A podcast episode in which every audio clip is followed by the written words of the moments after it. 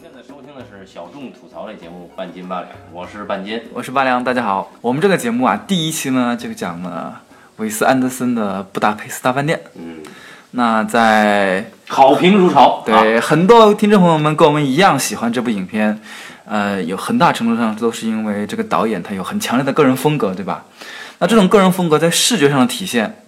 是最直观的啊。我们都知道韦斯安德森，不管你是构图也好啊，你的这个呃色彩的搭配也好啊，你的明暗的对比也好啊，反正就是所有关于画面的一切组成了他的画面风格，也吸引了大家的注意力。这说明了什么呢？说明在电影的视觉化当中，美术有着非常形而上的指导意义。对，比如说布达佩斯，它就没有这个饭店。哦，你怎么知道的呢？我其实是想跟大家谈一谈美术这个问题的。我们在讨论电影的时候，如果总是停留在啊这个电影的呃画面我很喜欢呀，视觉的风格我很欣赏啊，这未免就是等于没说。啊，对，就就跟没说一样嘛。我可以文艺狗都这样对对对对，所以我们应该要更加的深入了解一点点，更加的形而上一点点，从它的源头开始说起。那么电影的画面的源头是什么呢？当然是美术，因为我们知道电影它还很年轻，对吧？到现在也就一百多年，而美术现在应该有一千多年了吧？两千多年、三千多年也不对。有人类就有美术啊，。对，那美术就更早更早。那很显然，我们这个电影呢，从美术当中学到了无数的好东西。对，所以，我们现在就要从美术开始聊起啊！我真没有忽悠大家啊。有一部分的听众朋友们可能知道，电影学院有堂课叫做电影美术和造型，在电影学院本科系的几大名课当中，这堂课是非常有名的。不仅因为他的某一位老师长得很帅，而是因为这门课本身确实也是很吸引人的。有这个专业吧？啊，有这个专业，就是我曾经考过，没考上。电影学院有美术系，有一个公共课，就是这个电影美术和造型的公共课啊。这个公共课在电影学院是一个大课，听课的人很多，但是我不太喜欢这个课程，因为我觉得他每次都没有说到点子上。所以呢，我觉得我们要弄一个比他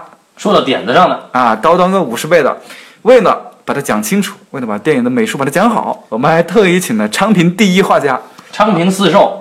之首，对，未来的昌平美院的名誉终身教授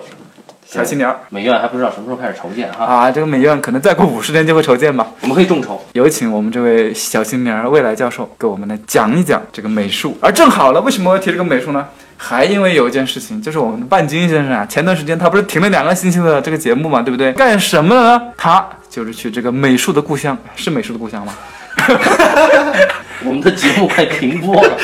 去了欧洲浪了一圈儿，他去欧洲主要干了什么呢？就是去了各大美术馆。各个文化思想的源头寻摸了一番，虽然以他的水准肯定也摸不出什么东西回来，但是我认为我们依然觉得他在这里吹牛逼是够用了。对他应该也是很宝贵的经验，所以我们就让他从他旅途开始说起。你们可能不知道，他其实是真的去了好几个地方啊，不是在电脑面前拿那个 Google Earth 在看，花了好大笔钱呢还。布达佩斯大饭店有什么关系呢？呃其实没有任何关系有一点点，哦，因为他去的一个地方就是布达佩斯。那么，布达佩斯到底有没有大饭店？所以我们首先从布达佩斯，也就是匈牙利，是吧？匈牙利呢，是我这次首先我没有去欧洲玩一圈儿啊，玩不起的。这次主要去了三个地方，顺序是奥地利、捷克和匈牙利。匈牙利是最后一站，只在布达佩斯待了两个晚上吧。那我们正好从匈牙利开始说起。刚才我说了，布达佩斯其实没有这个所谓的布达佩斯大饭店这东，西。哎你们都失望了吧？我们以为他在布达佩斯大饭店住了两晚上。哎，住不起啊，就是真有也住不起。布达佩斯啊，其实有一个百年的咖啡馆，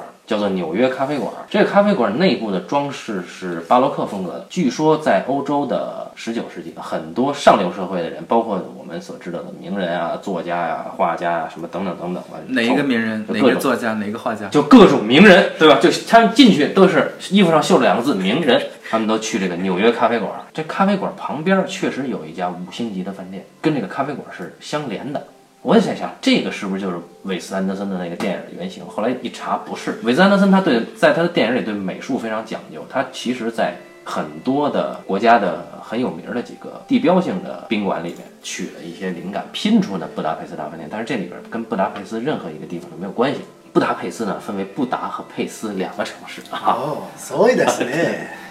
后来经过城市规划拼成了一个。布达和佩斯是由多瑙河把它分割开。呃，比较有年头的，我们所熟知的像皇宫之类的，这些都在布达这边。很有意思的是，当你跨过了这个多瑙河以后啊，到了布达这边，你就会发现，哎，这边的城市倒像是郊区，因为它绿化很好，然后它有那种临河的城市的感觉。它不像佩斯这边是跟河没有一个亲近感。那到了布达这边呢，就有一个皇宫。这个皇宫我们本来以为是金碧辉煌的哈，去了发现这个皇宫其实已经不是皇宫的功能了。他现在是做匈牙利国家画廊，走到这儿了，对吧？你不能不进去嘛，就买票进去了。买票进去了，哎，发现有一个意外，国家美术馆呢定期呢会做限时的毕加索的展出，把毕加索的一些展品拿出来。其实他们收藏的并不多啊，跟西班牙去看到的毕加索馆的那些展品的数量是没法比的。但是很有意思的是，在这个国家美术馆里面呢，毕加索的展布展非常有意思。进去以后呢，是一个很开放的大厅，大概是有三层楼高的大厅。它做出了一个开放式的楼梯，全黑色的背景墙，然后中间抠出了一个四比三比例的一个幕布，幕布里面放映的是毕加索在作画。哦，是那个叫，应该是有一个毕加索的纪录片，哎，就是那一段儿，他光着膀子，对对对，光着膀子，然后呢，他在画画对，叫《毕加索的秘密。毕加索的秘密是有这个纪录片，是那个亨利·乔治·克鲁佐拍的，就是那个哦。拍那个乌鸦，啊乌鸦的那哥们儿，那个神奇的导演。恐惧的代价。啊，恐惧的代价，对，那哥们儿很神。看这个片子的时候呢，它是一个黑白影像，一下你就已经进入到这个展了。嗯，光线都很暗嘛，顺着纯黑色的到了二楼，开始它的展，开始按序参观。它很讲究，它的这个讲究呢有些霸道，观展的人还挺多的。我很诧异，因为我在布达佩斯玩的这两天呢，就发现这个城市很安静，人很少，只有到了晚上大家都出来看球嘛，赶上欧洲杯。但是到了这个展馆里，尤其是毕加索展，感觉整个的这个皇宫的游客全都聚集在这儿。那他的管理员很霸道，就是你不能在这幅画儿跟前停留太长时间。嗯，他会问你，他会问你什么呢？》，是不是要偷画？但是他不能这么说嘛。而且你的衣服呢放在这个手上搭着，他就会让你离画更远一点。我也不知道为什么啊，其实是有画框嘛。有玻璃，这里的画呢，其实就是毕加索的每一个代表时期都有两到三幅画，从最开始十四岁的时候开始，一直到他去世那一年，嗯，每一个时期都有两到三幅。有意思的是，最少的是他的所谓的红色时期和蓝色时期，就是那叫什么玫瑰时期和蓝色时期，是吧？嗯嗯，这个只有一幅，然后其他的倒是不少。整个看下来呢，有两个感悟，第一个就是看不懂嘛，这是很正常的。刚才前面已经铺垫了。那第二个感悟呢，就是我发现，在毕加索的作品里，越靠前的，好像越能打动我。然后他自己做的雕塑摆件儿，我是感觉比看他后期的画儿，嗯，更能有一种所谓代入感吧。实在看他后期的画儿是看不进去，或者说是不知道怎么建立这种沟通。所以我们今天请到了昌平四兽，你来解释一下为什么毕加索到后面这么扭曲。我个人其实不太喜欢毕加索。嗯，毕加索是一个很聪明的一个艺术家。我们再聊别的啊。但是呢，我就上学的时期看那个毕加索的时候呢，就是你能明显的体会到一个事情，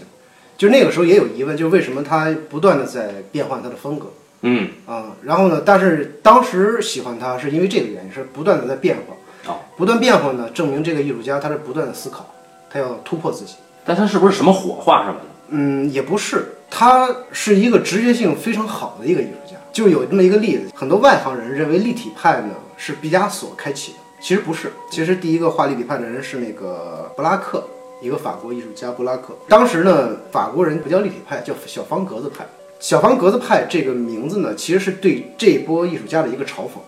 就像印象派。印象派就是莫奈画那个日出印象的时候，当时的评论家和媒体呢，把他们称之为印象派，也是对他们的一个嘲讽。因为看不清楚。对，就觉得因为你这个擦，你们家画的这东西都什么破玩意儿啊啊，对他们是一个嘲讽，包括立体派也是一个嘲讽。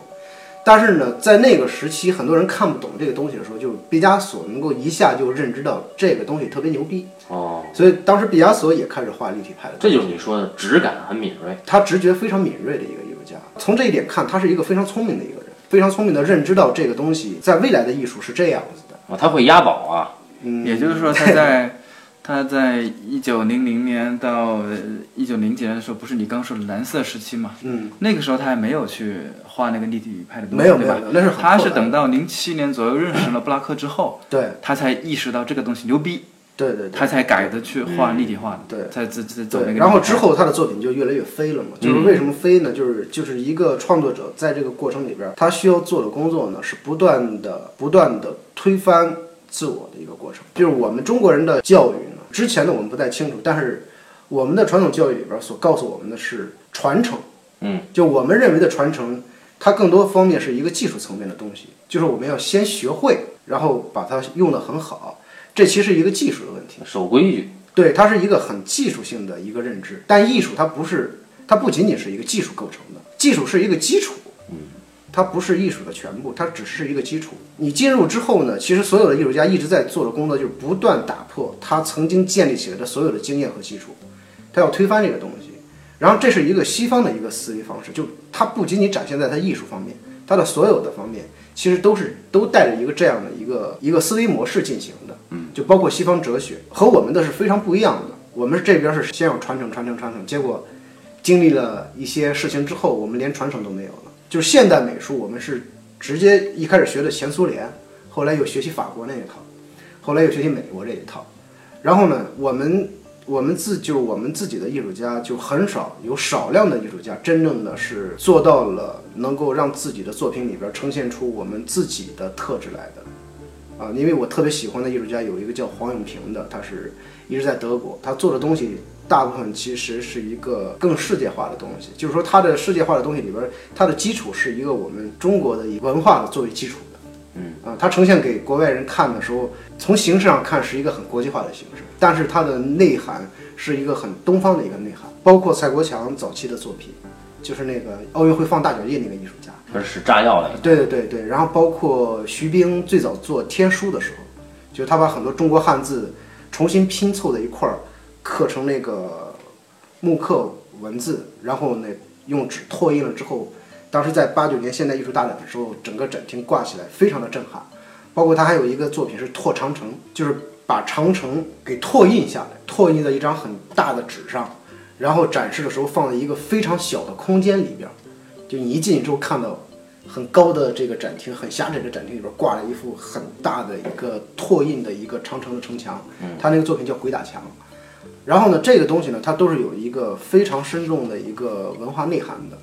但多数的艺术家是不太具备这个特质的。其实他们所做的工作也是在打破之前我们所认知的。就我们教育上所有的告诉你的认知，他们其实都是在打破这个认知的。毕加索他一生做的工作是不断的在推翻自己，不断推翻自己。就是他后期的作品可能不见得要比他前期作品好，但是呢，作为他一个创作者本人的话，他必须要做那个工作，因为对他自己来说，他的工作不是要做一个好作品，而是要不断的去建立一个更新的一个语言方式来。这是一个创作者的一个思维角度，他去做这个事情是这样的。但是作为观众来说呢？我们往往会在别人作品里边去选择一个和我们能够有有情感共通性的一个作品，来作为一个你特别欣赏的这么一个基点的话，一定是找一个情感的有一个共通属性的。那我想问毕加索哈，到了中后期的那些作品，有可能建立情感共通性吗？其实从我自己工作的这个角度来说，到了一定时期之后，你不再会考虑情感这个问题了。创作本身已经对对，就是你创作本身不再是以情感作为基础。你更注重的是，就是这个工作本身，就是说那个时候你可能注重的不是我在表达情感，因为表达情感是一个文学性话题，艺术不是在阐述一个文学性话题，更多的工作重心是放在放在语言方面，就我怎么会拓展我的语言，我的艺术语言，它是这样的。这个时候插一话题，就是你们一开始说的这个韦斯安德森的《布达佩斯大饭店》节目第一期的时候就聊这个电影，你们，但是当时呢我没听下去。因为我当时看那个他的《布达佩斯大饭店》也好，包括《月升王国》也好，他的故事并没有让我感到什么，但是我一直被他的画面吸引，嗯，就是他的整个的他画面里边的这种构成感和他的色彩搭配，因为我觉得他所有的就是韦德安德森，他的所有的电影想要传达的那种那种他的那种情绪，电影画面是极其重要的一个环节，他所讲述的故事那种荒诞性。它需要有一个更荒诞的一个背景作为陪衬的。如果你给他一个现实的环境的话，他的故事就会被削弱，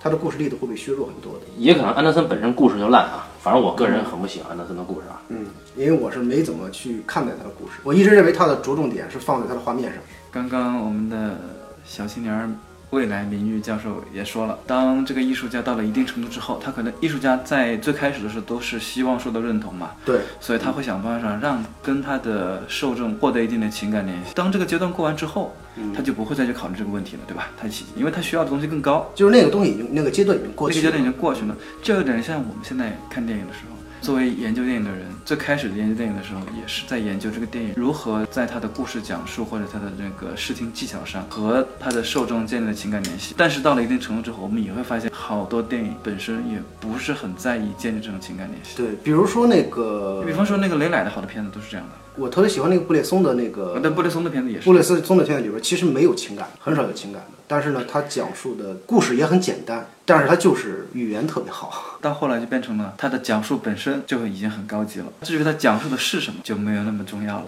这个半斤你认同吗？我认同，就是上一期聊这个红白蓝的时候，我就说了，红色输给低俗小说是很有道理的。对，昆汀的伟大之处就在于，他肯定不是个大师了啊，他没有那么宏大的命题，但是他用低俗小说讲的时候，这是对电影语言的一种革新。对，就像我特别喜欢那个昆汀的电影的，是因为昆汀所有的电影都有一种戏谑感，他总是跟这个主流电影唱一个反调，就是你丫不要说这情感嘛，我就要啐你一口；你丫不是要讲这个什么哲学，我就啐你一口。但是毕加索还是没有啐大家一口，毕加索我觉得还是啐了，只不过他这个啐法吧，大家不自知。就因为大家很熟悉他的那些画了，对吧？嗯，所以就算不是那么熟悉，但是大家对于毕加索的了解，国内啊对毕加索的了解，可能还是局限于他在绘画上的成就，对吧？他作为一个艺术家，更加全方位的一个艺术家，比如说他后期做了很多的手工艺品，对吧？还烧了很多陶，对对吧？这个这个我是想说一说感觉的。嗯，你是什么感觉？当时就看他的这个烧的陶也好啊，还有这个他做的这种摆件儿，我不知道应该怎么叫啊，就这些手工艺品吧。我觉得他做的这个跟他后期的画儿要传达的东西是一个东西，嗯，但是呢，因为他做的这个东西是个三维的东西，所以在空间上我能理解，或者我肯定不是说我能理解啊，我的意思是说我能认识它，嗯，就是我觉得哦，这个确实好看，就是他做的这种扭曲的力度啊，这种线条感啊，嗯，还有他的做出来这种角度确实不俗，而且这个东西如果放在画儿里，有可能就是他画的现在这个样子，嗯嗯但是如果这个东西变成二维，嗯，我真的就看不明白，嗯，这个东西，因为我英文比较烂啊，我去的时候只能看他的英文导览，他也没有中文，然后我就看的英文导览，其实就提到了这个任何画家跟他的这个模特之间的关系，嗯，毕加索画的女人就很有意思，我还是一个俗人嘛，我得认这个女人身上的部位啊，啊，这他妈哪儿是哪儿啊，对吧？就从来没认全过？哪个是哪个？哎，对对对，就是你说到毕加索的时候，不免要提到另一个人呢，就是同是西班牙的一个很多人被称为艺术天才的叫达利。嗯，那，达利呢，我是非常非常讨厌的这么一个艺术家。我觉得达利呢，达利可以是一个很好的商人或者一个艺术明星，但是呢，你要说他是一个艺术家呢，我觉得他可能顶多算一个二流艺术家吧。就是为什么去先做一个这样的比较呢？就是因为达利所有的作品呢，他都是一个迎合式的，他自认为自己是一个天才，当然他也算是有一些天才，他呈现出一个非常神奇的一个世界来。对，他的画里边呈现一个很神奇的世界。然后呢，因为他曾经去找过这个老弗洛伊德，哦，呃，就跟弗洛伊德说呢，说那个我的所有的作品呢是源于这个梦的解析。但是，老弗洛伊德就说呢，你的作品呢跟潜意识毛关系都没有。对，就这个话其实是一个很直接也很伤人的话，但是他说的是事实。那然后大力胡子就变成那样了，然后呢，同样是作为超现实主义画家的玛格丽特要比他更深入一些，因为玛格丽特他的作所有作品直击的是人的一种生存境遇。就我们浅显的去解释的话，但达利不是，达利纯粹就是秀秀他的想象力。和他相比而言，毕加索更像是一个艺术家，就是他不断的做的工作呢，就是在建立一种新的审美方式。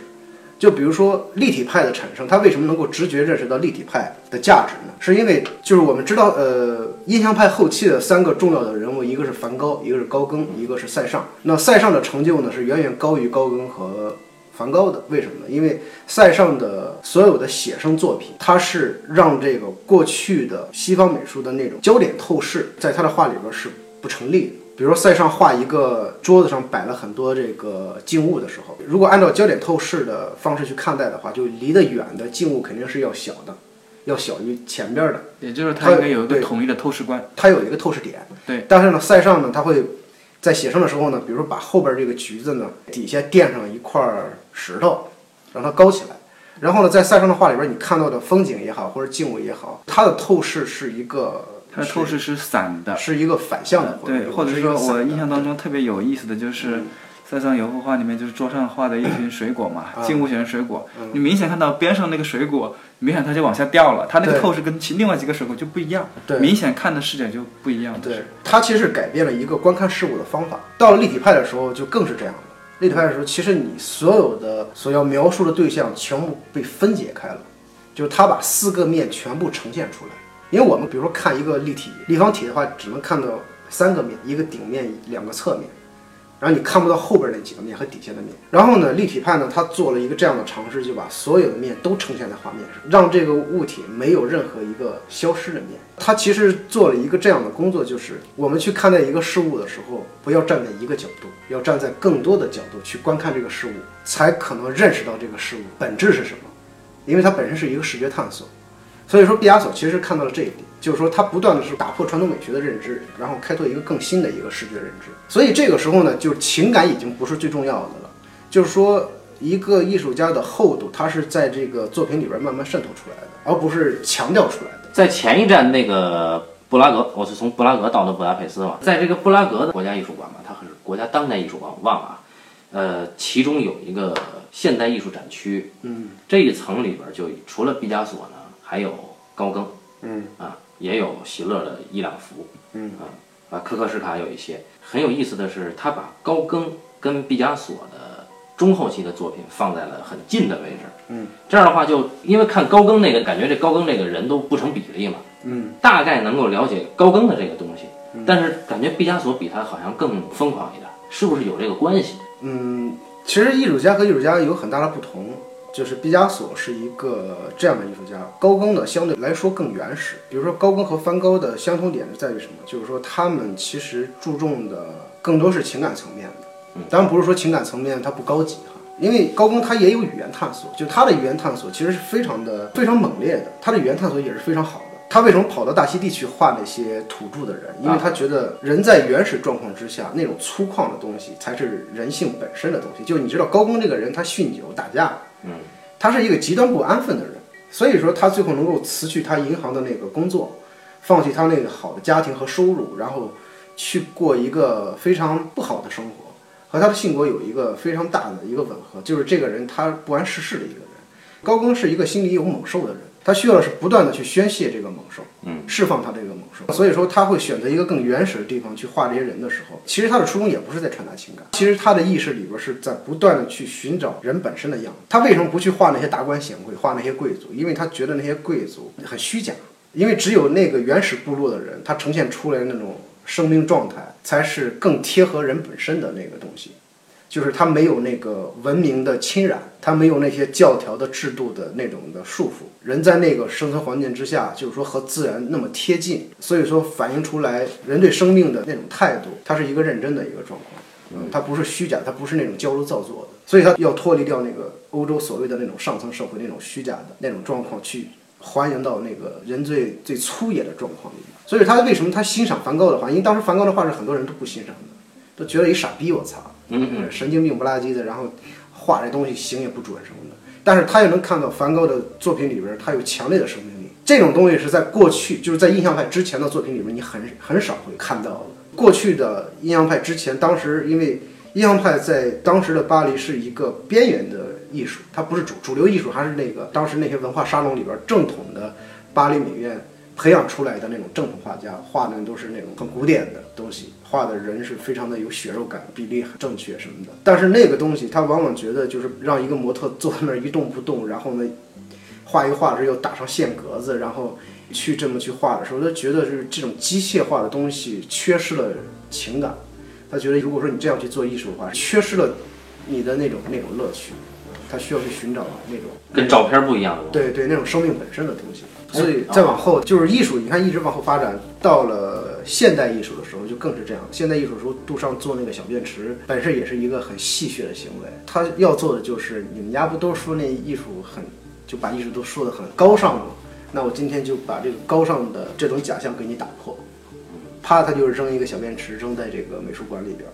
结果是二十年之后，才有人认可了这个小便池的在艺术史上的重要地位。当时这当然这里边也有一个政治原因。当时美国需要和法国去争夺这个艺术的这个重要的地位，就是说一开始的时候，整个世界艺术中心是在巴黎，嗯，后来他要移到纽约。二战，特别二战之后，整个的艺术中心都在纽约。它有一个政治原因，就是说，所以说当时美国把各个地方的重要艺术家都吸引过去，然后呢，给他们做了很大力度的宣传。它也有一个政治原因。所以陈丹青有个视频节目叫《局部》，嗯，他在解释这个的时候，他说我这个不是给评论家看，也不是给讲规矩的人看的。他说艺术这个东西其实就是要有趣儿。就是他每一个时代所承担的责任应该不一样。就比如说我们在上学那会儿的时候，聊的最多的是杜尚，就是杜尚做了一个最伟大的工作是什么？是他改变了艺术属性。就在之前，所有的艺术的属性还是技术层面的，就包括毕加索呀，那个时期到了达达主义，然后超现实主义，他们做的还是一个技术更新，不断的在技术上、绘画上追求一个更新颖的一个绘画语言，包括别的艺术形式，也是在不断的追求一个新的艺术语言的形式。但是现代艺术，它就直接把这个给颠覆了，就是说技术已经不再是支撑艺术的一个主要的一个东西了。其实杜尚做这东西，做了那个小便池之后呢，包括他后来一系列的这个艺术作品，他都是让这个艺术属性从一个技术层面过渡了一个哲学层面。嗯，因为他提倡的是人人都是艺术家，这个人人都是艺术家，他到底是在指什么？因为我觉得他不可能是说我们所有人都能成为艺术家，他其实强调了几个角度，因为这个这个人人都是艺术家。博伊斯也曾经说过，其实他强调的是什么？是所有人都应该有一双艺术家的眼睛。如果所有人都要有一个艺术家的眼睛的话，就你看待任何一个事情，它都能变得很有趣、有意思。因为杜尚曾经说过一个很有名的话，就是我要在你的工作室里边来一次早恋。啊，就是这个是一个很戏谑的话，就是就是不要让你们所有的艺评家和媒体这么去抬高艺术了。艺术其实是一个游戏。它应该是一个有意思的东西。你像我现在从事这个工作，我多数时间都是烦恼，烦恼来自于觉得自己做的工作很没意思。包括我同龄的艺术家的朋友里边，我可能更喜欢那种特别会玩的。有一个艺术家叫李冰原，很年轻的艺术家，他做的作品我也很喜欢，很戏谑。不认识他，因为我一个哥们儿跟他关系不错。他当时美院毕业的时候做了一个毕业创作呢，他是一瓶可乐，呃，把那个可乐盖儿去掉之后呢，在上面绑了一个气球。然后你晃那个可乐瓶呢，然后那个气球就吹起来了。我觉得就是说，艺术应该是这种东西，特别是在当下这个时代，艺术应该是这种东西，它好玩儿。然后呢，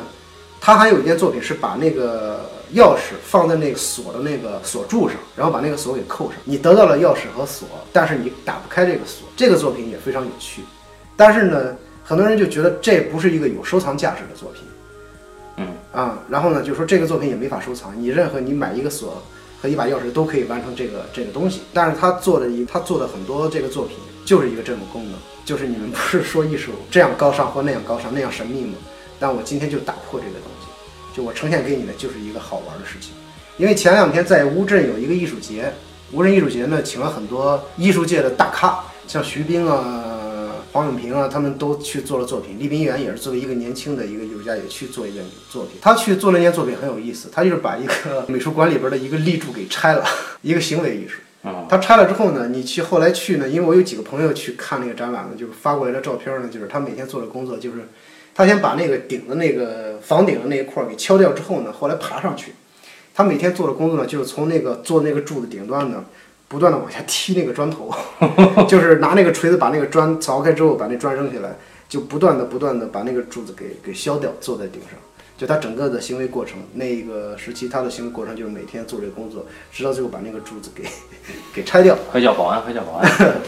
你看，我个人是偏向这个，因为我觉得艺术应该应该是一个有趣的事情。其实就像我们看电影是一个样子，喜欢看的应更多的是有趣的电影，就是这个有趣不是那种很很很。俗的闹剧，这个有趣，它是，它提供给你的是更多新颖的视觉视角，就是你看待人，包括看待社会，看待任何一种东西，就是我们要有一个新的视角，而不是概念化的一个认知，所以就没什么好聊的了。就是我们还是按照顺序来吧，从我的第一站开始，第一站是维也纳。那维也纳提出来，大家肯定会想到这个所谓的金色大厅，对吧？什么各种的鹰啊，什么各种的雁呐，全在那儿唱过的那个地方啊。然后我就没有去那啊，歌舞鹰燕。那么奥地利呢，其实有很著名的两三个大画家吧，而且都是现代时期的经典画家。呃，我们在奥地利的两个地方，先后都看到了这两三个人的作品。第一个是叫做美景宫，这个美景宫呢是奥地利一个很有名的亲王，叫欧根亲王，他的官邸后来就改成了这个藏画的美术馆，分成上宫下宫两个部分。我们是在上宫啊，看到了一些很有意思的画，其中呢有这样三个人，第一个就是文艺狗耳熟能详的克林姆特，这个古斯塔夫·克林姆特，第二个呢，就是我是在看了画儿，我觉得很有意思，他的缩写叫做 OK 啊，全名叫奥斯卡科科什卡，啊，是位奥地利的现代派画家。第三个人呢，就是号称与克林姆特有师承关系的埃贡席勒。其实这三个人至少有两个人，听众朋友们应该都不是那么熟悉，或者说这三个人都没有那么的熟悉。他们三个人在我们这儿应该是都偏小众吧。克里姆特就大家都知道嘛，就是一一圈一圈儿用金粉作画，一圈儿一一家卖了很多这个复制的克里姆特的作品。宜家是吧？对对对啊，就都都是那种金点点嘛，然后那个中间有一男一女在那亲嘴儿，那名字叫吻，对吧？嗯，啊，我最讨厌的作品之一那个。因为我很烦的，所以好，我们聊下一个话题。不能这样，听众朋友们刚刚被吊起的胃口，说啊，这克里姆特啊跟这个席勒之间这个师生关系怎么回事呀？啊，大家都知道这个画家跟画家之间啊啊那个啥那个啥，而且克里姆特这个人的这个私生活吧，啊哎也是出了名的那个啊那个那个呢，比较风流，也比较有钱，在奥地利画界地位非常高。我为什么不喜欢克里姆特作品？明明在这个美景宫我看到的克里姆特的第一幅作品，我非常喜欢。这个画面只有三种颜色，蓝、白、黑，呃方形的这么一幅画。画面中两个要素，一个母亲抱着一个儿子，其实就成了一个圆环，两个人就只有依稀的模糊的这种五官。嗯，呃，儿子紧紧贴着母亲的这个下巴这一块儿，就母亲把他裹在了胸前吧。这幅画儿的名字叫《家庭》，但是呢，非常的冷，完全没有家庭的感觉。这是克林姆特偏早期的一幅作品，跟他后面的那么华丽的这种金粉金箔作画是吧？嗯，啊，完全不一样，非常的质朴。当时我看的是很受震动的，虽然不让拍照啊，我还是偷偷拍了一个。跟捷克不一样呢，奥地利呢，它比较偏德国、瑞士这边的风格，非常的守规矩。这个美术馆、博物馆也好，不许拍照就一律不许拍，可以拍就全都可以拍。不像捷克有一个很荒谬的制度哈，就是在捷克看展，他会让你可以拍，但是呢，你需要花大概三四十、四五十人民币这样买一个 photo permit 拍照许可，他发你一张纸条。你拿着那个纸条就可以在馆里边啪啪啪拍了。我第一次还真买了，后来我发现好多人不买他也拍，以后我就再也不买了。最有意思的是什么呢？在这个捷克有一个犹太区的一个大屠杀纪念馆里边，我是不打算买那个，我也不想拍。结果一进门呢，这犹太人呢，他检票，他问我，哎，说你买不买这个许可呀？我说不买。他说二百六，我说真不买。二百你买不买？我扭头我就走了。所以说回来，我们是不是可以聊一聊关于克林姆特的画儿？你为什么不喜欢？就是他的画太具有装饰性了。就是早期看克里姆特的画的时候，我一直觉得特别像那个就是伊朗那种玻璃的镶嵌画那种。因为我看过很多克里姆特的那个那个素描作品，嗯，线条非常流畅，嗯，就是技术挺好的。第一方面呢，就是说我觉得作品里边他所阐述的那种情感，我个人感觉有点儿有点儿太做作了。啊、嗯，就是那种东西像是一个精心设计的场景，然后比如说那个母子那个什么的，我觉得都它里面的设计成分特别多。当然，它之所以这么出名，当然也有它的一个贡献，就是它的语言，它的绘画语言是和别的绘画有很大区别的。比如说它的，就你一看到这个画，你就知道是克里姆特的，就是它的、嗯它的风格是比较明显的。仅此而已，就是我我对他呢，可能就仅此而已，就是情感上和别的方面都不太接受这个。啊，确实可以有有一个很有名的作品，就除了吻那个作品之外，叫《死神》吧。嗯就死神就是设计的设计感很重，就是在画的左边呢是一个骷髅，一个死神样子的人，他在看向画的右，画的右侧呢是相亲相爱的一家人，就一串肉体摞在一起，很亲密的样子。意思就是说啊，你们和谐亲密。甜美的生活，但是呢，你要小心，死神在旁边注视着你哦。这不就跟我们电影当中的好莱坞电影一样吗？通俗易懂。对对，就是我觉得他的表达有点过于的表面化，这是我个人原因啊。当然，你不能排除他在这个艺术界的这个重要性。然后呢，就相对而言，我可能更倾向于像席勒的作品，就跟他有这个师生关系的席勒作品。席勒作品相比而言，他有更饱满的情感。嗯，包括席勒的作品里边，他是直接面对死亡的。就是同样，席勒的作品里边，任何的一张作品，它都有非常强烈的生命性，直接告诉你，人的身体就是一副骨架。你我们都知道，有看过席勒的画的都会感觉到他的画，画的人都是比例失调的，但他的比例失调非常美。嗯，他把人会画得很长，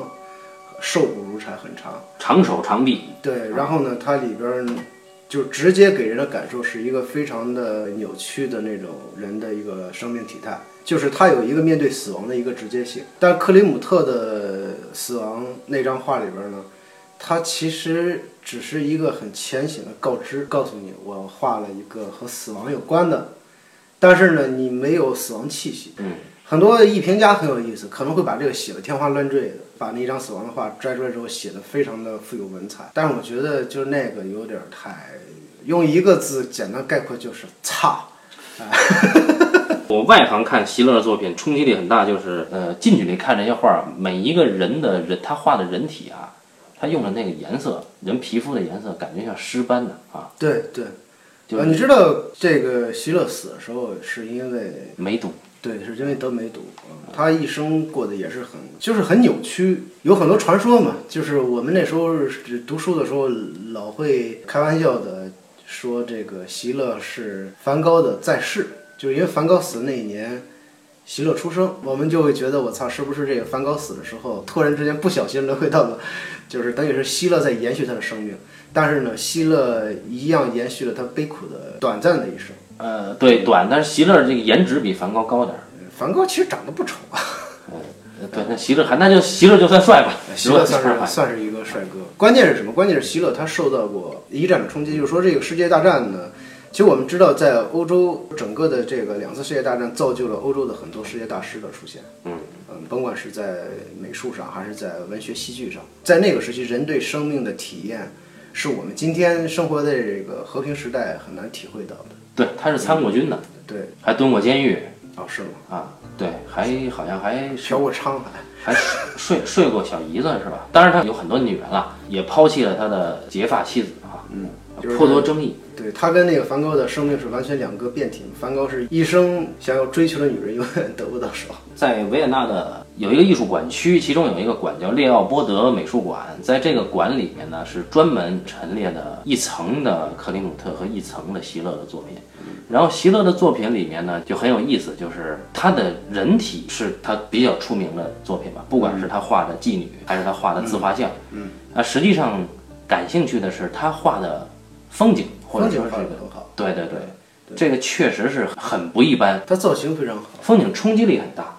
嗯，尤其画建筑，画建筑的这个线条呢，我也没法形容它是扭曲呢，还是还是奇怪，但是呢，你觉得它特别美，可能比例也不对，可能用色也奇怪，但是放在一起就特别舒服。对它那个风景，有时候你看上去之后，它的整个的造型的那个状况和它的人体非常相像，嗯嗯，就是他把所有的他的描摹的对象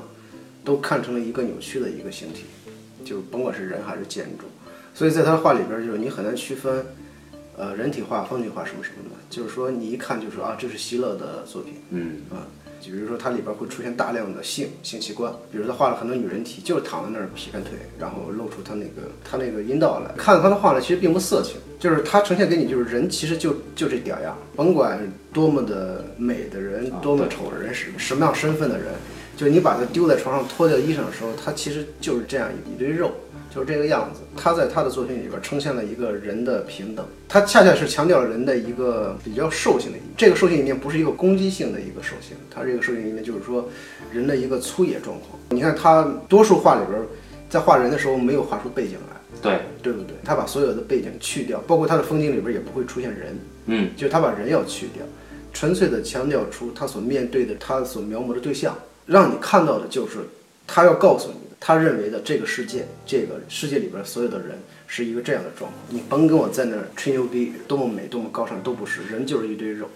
建筑就是一堆石头堆砌起来的东西。然后你看他跟克里姆特就相对的成为一个非常大的反照，就克里姆特把人画的非常美，甭管是造型上还是那个颜色上，都会画的非常的非常漂亮。特别是克里姆特画他妻子的一张画，嗯，披着一个金灿灿的长袍，嗯，然后一半的身体是裸露的，但是你看着非常的非常的美，那种美里边有有一定的肉欲，这就是世人所能接受的美。但是你接受的美里边，它隐藏了特别多的欲望的东西，它把欲望隐藏起来、掩盖起来了。但是席勒就是把这个所有的掩盖都扔掉，你瞧瞧，你其实就这熊样儿，你没有比谁更更好。很有意思，就是因为席勒他的母亲是捷克 C.K 小镇的嘛，就克罗姆罗夫出生的嘛。席勒呢也在克罗姆罗夫住过一段时间。喜欢旅游的人或者一些文艺青年一定会知道，这个所谓的 C.K 小镇是一个非常上镜的一个专门为拍照而生的小镇，其实很无聊的。那么这个镇确实美，然后你去看看他在席勒笔下的这个 CK 小镇，真的就是用风景和建筑来表现死亡，而且那个感觉真的是你盯着那个画面久了会变得抑郁。嗯，我是有这个感觉。我操，那个不也说席勒在那个小地方住的不是很开心嘛？对，他又回来了，后来。对他住的不太开心，然后当地的人民群众就把他赶了，说他经常画十几岁的小姑娘，对说这个败坏社会风气，我操，赶紧滚！对，所以他又回到了奥地利啊还。在回到奥地利，对对对。就败坏奥地利的小姑娘。对他确实去拜了奥地利小姑娘。在席勒很年轻的时候，刚开始绘画生涯的时候，克里姆特就已经看到了他的作品，然后克里姆特说：“你画的这个，我永远也达不到，我很嫉妒你的这个天赋对。对，这个确实很让人嫉妒。他很早的时候是不是就同时已经认识了克里姆特，还有科克什卡，应该也是很早就认识了。”呃，对对科克什卡应该是他的前辈对吧？也是。对，科克什卡比他早。席勒其实属于天才型的艺术家，就是这个东西你没法学，你只要一学就失败。因为我上学那会儿的时候，有很多同学就是学习席勒，啊那个造型啊什么的学习席勒，就是说他跟梵高啊、高更是一个样子的，都是天才型的人。你没法学，你只要学你就死掉了。你学来他的那个形象，你也像他一样去画人的话，就是非常做作的一个事情。这个东西其实特别让人嫉妒，就是你看着好，但你只能感叹，你除了感叹，你你没法学习的。他可能不像塞尚这样的像老师一样的艺术家，或者像巴尔蒂斯这样像老师艺术家艺术家，他就是非常的独特性的。他身上这个天赋其实是克里姆特根本就没法达到的。这个东西是上天赏饭吃嘛。科克什卡不一样，科克什卡是他的画还是偏向于表现主义的，因为可可什卡加入了很多流派。加入很多流派，嗯，我觉得他们每个人应该都是加入过对，就是他是一个革命性的艺术家，慢慢他加入到这个表现主义这个流派或者是什么这个流派。嗯，呃，就是属于这样一类型的革命性。对于他们来说，艺术应该是革命，应该是推翻，嗯，推翻旧的这种认哎知什么的。对，当时我在美景宫看到第一幅科克什卡的画，就镇住了。他画的是老虎，他那个老虎从来没见过有人这么画老虎的。呃表现派、表现主义。啊，对对对，我就想到了谁呢？想到了黑泽明啊，当时在拍这个《影舞者》自己的那个绘本分镜图，我感觉他们有点像。黑泽明不是学过一阵野兽派，这野兽派跟科克什卡这个有什么关系吗？呃，应该有些关系。表现主义的延伸应该就是野兽，比如像那个马蒂斯是野兽派。野兽派的一个最大的特征就是他会用纯颜色绘画，就他没有灰色，所有的颜色都是纯色的，比如说纯黑色、纯黄色、纯绿色、纯红色。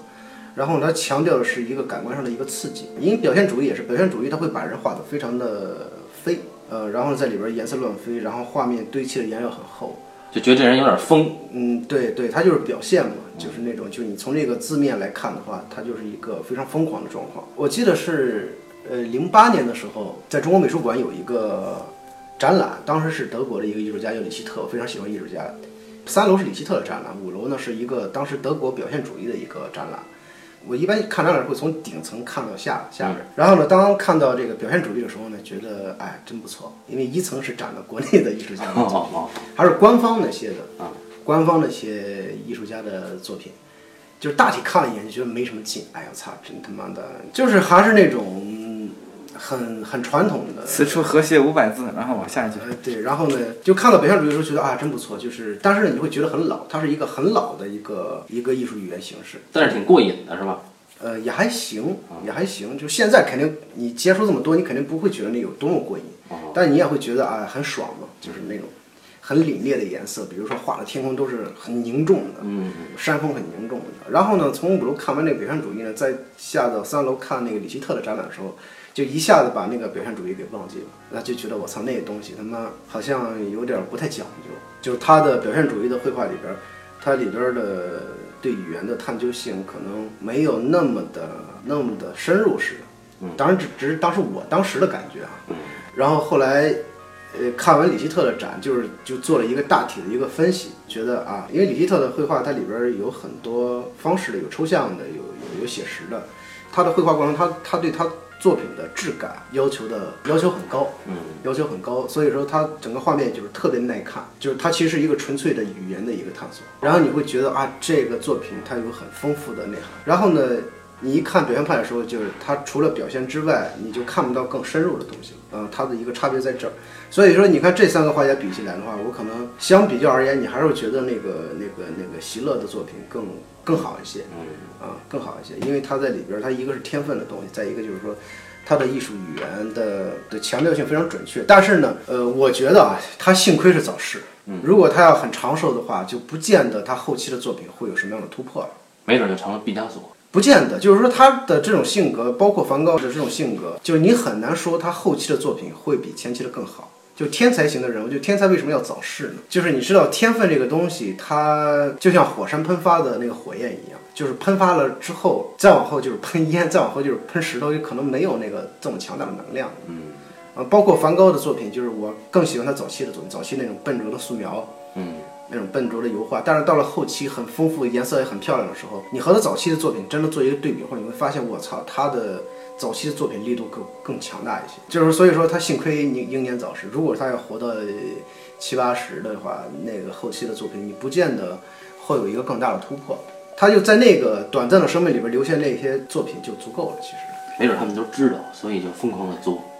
对，一说到这个表现主义呢，因为大家听这种词儿都听得多了，对吧？对对对。呃，一一一般这种词儿都知道表现主义，但是一真正说起来，其实大家也没有那么明白。嗯，对，也没有那么明白。因为表现主义应该是一九零几年的时候才出这个词儿吧？嗯，大概是那个时候，应该是美术，从美术开始。戏剧也有。后来文学、戏剧，然后电影都有。那么。我们比较熟知的文学当中呢，呃，大家一般还是觉得卡夫卡会是跟表现主义线是比较紧的。然后在电影当中呢，是德国人在默片时代也是比较紧的，什么卡利加尼博士的小屋啊。嗯。但这种片子都是一百年的电影啊。嗯嗯。这个我们即除了一些研究电影的死忠粉以外，一般也不会有人再去了解它了。我们只能说那个时候，我们从电影的角度上讲，他的那些表现主义电影确实跟画很像，这个人物很扭曲。光影也很扭曲，对，对比度非常的大，对，它有一个强烈的反差，它有一个非常强烈的反差，然后它的故事也很诡异，基本上都是蛇精病。啊，都是蛇精病。你现在看起来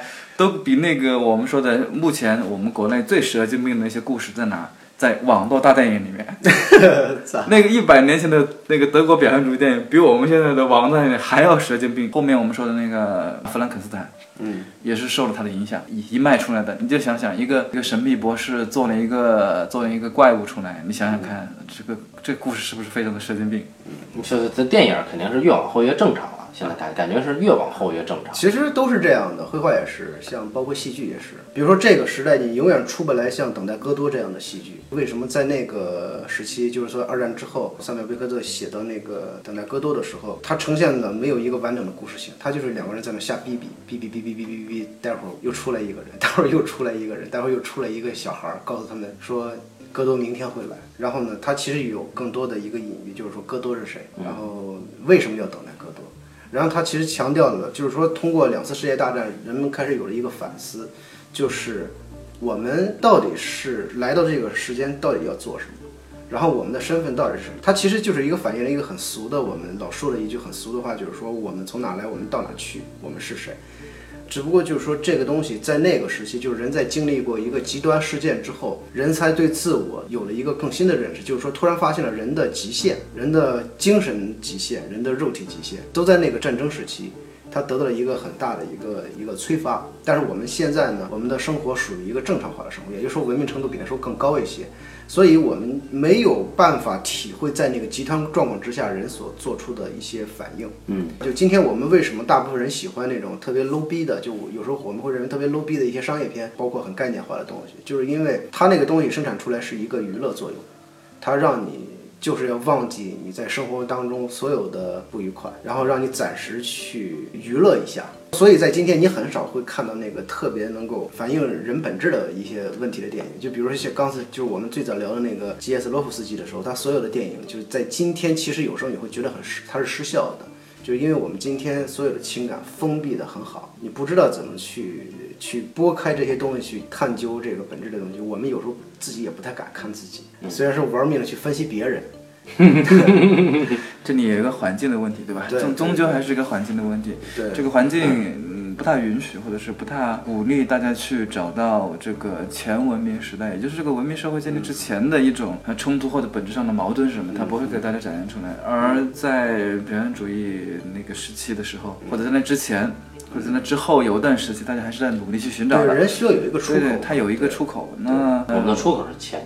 对，我们现在出口是钱。那说到这儿，其实我们也再说的更远一点。呃，去年年底、今年年初那个大热的那部电影《呃荒野猎人》。啊，那《荒野猎人》你拿出来一看，它就是一个呃文明社会建立之前的一个关于人本质的一个故事。嗯，他努力去寻找一个故事。那这样的故事，你就会发现，它就慢慢慢慢的向着神话的方向前进。当然，这个故事它最终这部影片没有走到成神的那一步啊，就是说它在神话这个道路上，它没有能走下去，这没有办法。但我们依然说。像这个片子像这么做，可能就是全世界也没有几个导演拍出这样的片子来啊，或者有这样的想法，或者有这样的想法，同时又有这样的能力、这样的机会去实现它，本身也很困难。这个《荒野猎人》其实离神性就差一步，我觉得已经拍的够直白了。故事呢，我们就不展开了。莱昂纳多演的这个父亲，或者说是父亲的形象吧，他去复仇的过程中呢，其实他是在找自己，找自己失落的那个神性，或者说是在他复仇的时候呢，面对自己的时候，面对自己曾经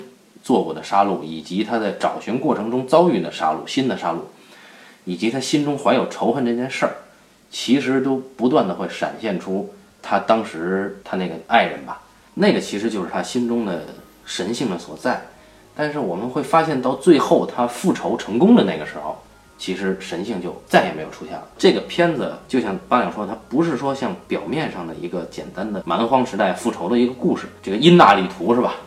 嗯，对，因纳里图更多的是在讲人性和神性中间的那个隔膜，它会越来越深，越来越深，到最后真正回到文明世界以后，他服从了文明世界的那个规则，解决了他一直以来的这个心结的时候，神性就。逐渐的就消失了，反而不如一开始他无论是他生存的那种野蛮的方式，还是他夺取别人生命这种野蛮的方式，那个反而离神性更近一些。就印大里图还有其他的作品也很抽象，像像这个二十一克再往前这个巴别塔，嗯，就讲的是人的不可能沟通嘛，人的沟通的不可能。当然有很多很多的作品，电影作品讲的都是不可能沟通，包括绘画也讲了很多不可能沟通，比如说像席勒的画。它里面的好几个人物，或者是两个人物在画里面，情侣，这两个人的视线是构不成对视的。那不像这个这个克林姆特，克林姆特其实是是能够构成这个交流的，这这个画中的人物。但是席勒画中的人物是不可能构成对视的。就当你跟你爱的那个人，或者说是任何任意的两个人，在画家的笔下，在这个整个空间里面不构成对视的时候，你交流的根本可能性就没了。真正好的作品，它还是要保持着他想探索的那个高的利益，但是他表达的方式，也就是说，刚才小青年他们说到的这个语言，应该有所创新和突破。就是我一直觉得嘛，就是好的艺术家其实他不强调情感是什么意思呢？嗯，就是说，呃，你强调情感的时候呢，你就会设计这个情感，嗯然后呢，你设计的时候呢，它的情感的纯度是贬值的。嗯，然后呢，强调语言呢，其实你是怎么能够把这个话说得更精确？嗯，因为好的艺术作品呢，我们看到是它的准确度。就比如我们之前刚才说过的那个布列松，布列松它的准确度是很多的艺术家达不到的。比如我当时看那个《死囚越狱》的时候，我操，就是那个电影时间并不长，也没有任何背景音乐，但是看的我就是心蹦蹦的跳，非常紧张，一直到最后一个他逃出那个监狱的时候，才松了一口气。当时就看完之后，突然觉得我操，这人太牛逼了！就他不通过任何渲染，他只是通过所有的细节，这个细节其实就是每一个镜头之间的一个交交接嘛。嗯，它其实就是一个视觉语言的问题嘛，就是通过它完美的一个视觉语言的呈现，然后就让你能够看得非常沸腾。但是后来我们看到多数的这个，特别是好莱坞式的电影，它气基本上都是很多气氛做气氛烘托的。这里有一部非常经典的电影，叫做《肖申克的救赎》，也翻译作《刺激一九九五》，它也是一个越狱故事。对对对，它哎对它通过的其实很多的时候，就你看那个剧情，你是，你你当然你可能会忘掉它整个越狱的过程，你你会一直在乎它能不能越狱，能不能越狱。但是呢，布列松讲那个死囚越狱的时候，他非常的细致的描述了他整个的越狱过程。我有朋友坐过牢，也挖过土，不是我有朋友坐过牢，我当时呢就问他，就是他向我描详细的描述了他进入监狱大门，直到走到牢房那个过程。然后呢，他说打开那个监狱大门的时候，有一个很长的路，就是那个监狱的高墙很高嘛，嗯打开那个铁门的时候有一个很长的路，你要走很长的路，然后到了一个地方呢，再打开一个门，进去里边全是封闭的，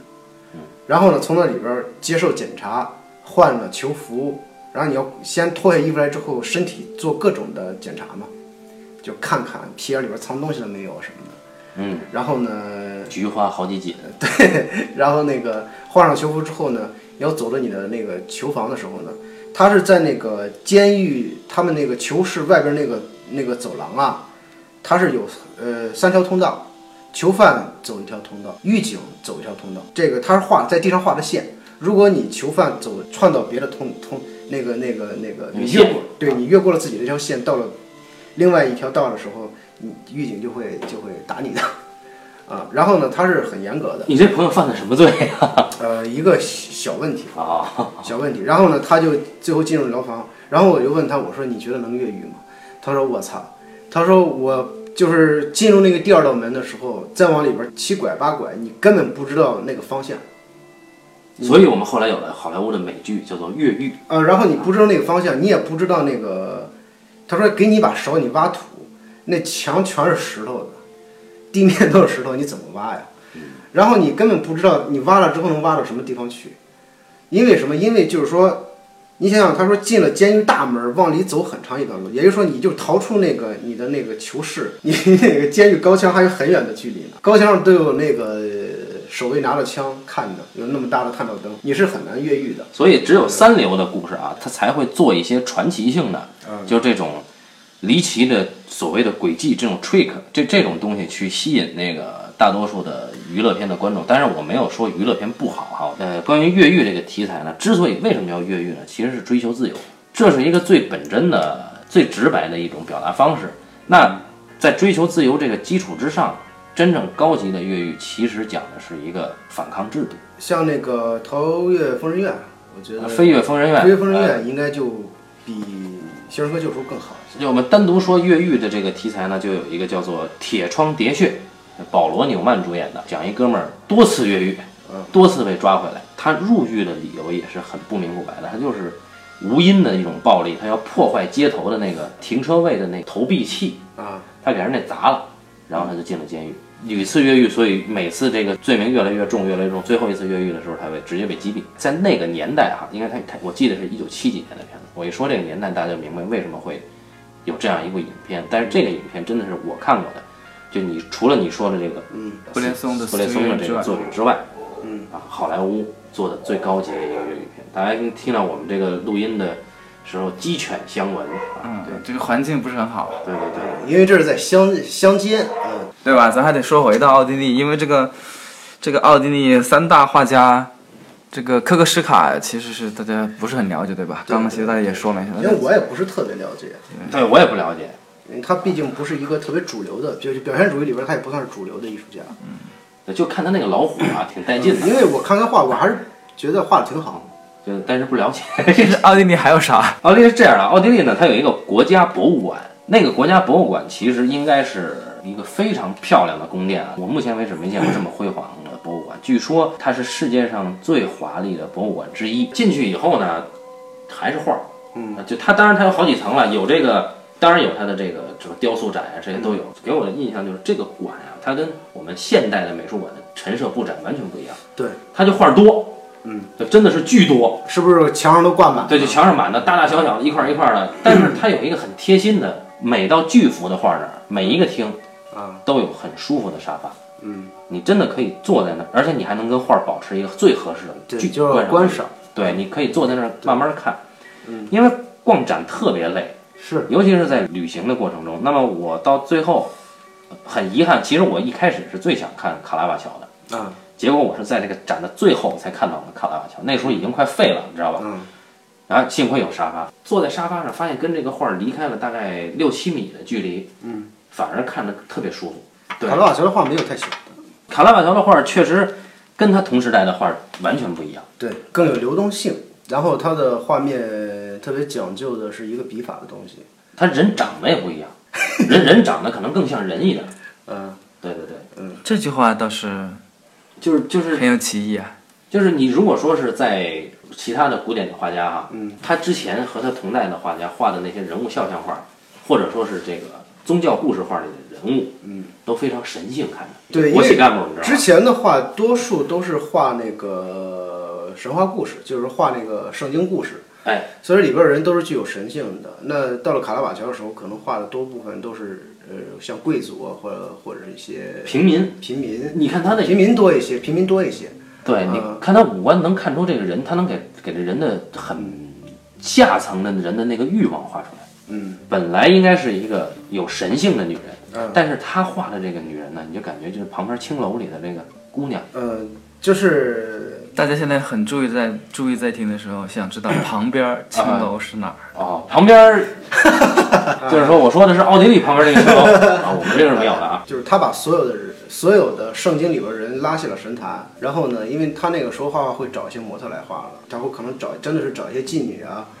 或者是找一些他的相熟的人来做他的模特，他就真把他们画进去了。对，来取一个原型。包括有时候画家会把自己的原型画到里边去。你像那个米开朗基罗画那个呃画那个有一个什么画，就是说在那个雅典圣雅雅典学院那个、那张画里边，他就把自己画到里面去。但是呢，他的画里边人已经就是说没有那种庄严和肃穆，就是有人就是你说的那个人的欲望画出来，包括他的他的。绘画技巧上也是不再像那个当时纯古典时候一遍遍的那么去，那么那么那么去画，嗯画的非常的呃很细致啊，它会有笔触的存在，只是它的当然它的笔触你看不太出来，这个你需要观察的啊，就是它也有有有它在它那个时代的一个一个革命性，它需要让人就是说人体人跟得上人。对对，能够有有一个有一个血液性，除了这个有它的血液性之外，就是像一个人的身体一样之外，它还要有人的情感和欲望在里边儿啊。你像那个米开朗基罗，包括拉斐尔、达芬奇的画里边，就是说都特别的不太像一个我们现实中看的人，比如像蒙娜丽莎。所有人都都知道蒙娜丽莎，都说她好，但是我一直觉得蒙娜丽莎画的特别像一个死人，我操，就是面部表情抽搐的那种微笑，他的情感被极度的隐含起来。当时因为就是达芬奇在那个时期，他有他的很多的别的因素在里边，比如我们都知道达芬奇是一个科学家，是一个生物学家，啊、然后是一个机械制造人家，但是呢，他所有的工作在当时是不被认可的，包括他解剖尸体。是偷过尸体来放在他的地窖里面偷偷的研究，所以说他的笔记都是反着用左手反着写的，所以说就是你这样看根本看不明白，呃，你需要去破解他的密码，所以才有了达芬奇密码这样的，哦。对对，就达芬奇密码，它肯定是从这样的一个故事里边去延伸出一个新的故事来，他那样记载是为了不让人发现他做的工作，因为如果发现的话，他就是亵渎神灵，在那个时候将会被处死的。我们今天这个节目其实呢，基本上属于聊天儿啊，因为今天呢，不是我去了他们的这个环境，是他们来到了我这个乡下的这个农舍，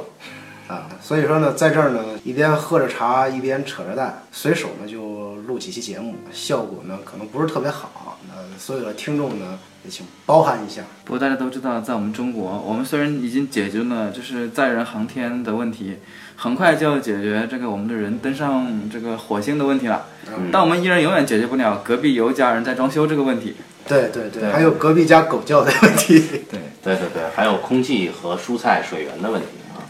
那没关系，但是我们还是希望或者我们相信啊，一定可以解决，对吧？嗯啊，我这次呢就基本上呢就就这么一圈儿啊。还没有了。我们下一期的话，给大家带来捷克，再下一期还要给大家带来西班牙片，然后反正还有两篇，他在等着。其实捷克可以聊，如果以后聊捷克的话，可以聊一下捷克电影兰昆德拉。你要想啊，捷克是因为是电影多，奥地利和匈牙利呢，我们说电影说的少，因为这两个国家不是没有电影大师啊，都有。有有有啊有很厉害的像哈内克，哎，对，奥地利有哈雷克已经拿过两次金棕榈了。啊，匈牙利有杨索啊，对，米克洛斯杨索他也是拿过金棕榈的人，对吧？嗯，啊那就不知道了。嗯。啊，但是片子拍的很棒啊，长镜头。对，都是大师。与白军。对，我们这两个国家都不缺大师，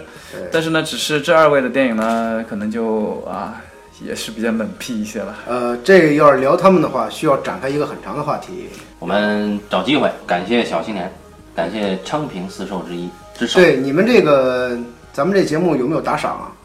呃，有有打赏有啊，所以说这个听众朋友，如果说想听到啊，这个未来关于更加劲爆的内容。对关于奥地利的这个这个著名电影大师的这些作品的讨论的话，我们我们这样，我们我们要订阅数，哎，就是订阅数达到一个量级，我们就来讲奥地利的大师。对，甚至我可以给你们爆料这个民间的这个小伙子是怎么偷情的啊。啊，对这个 这个想要达到这个，我们订阅要到五千啊。啊 好，好那感谢大家收听这一期的半斤八两，下期再见。各位，拜拜。拜拜。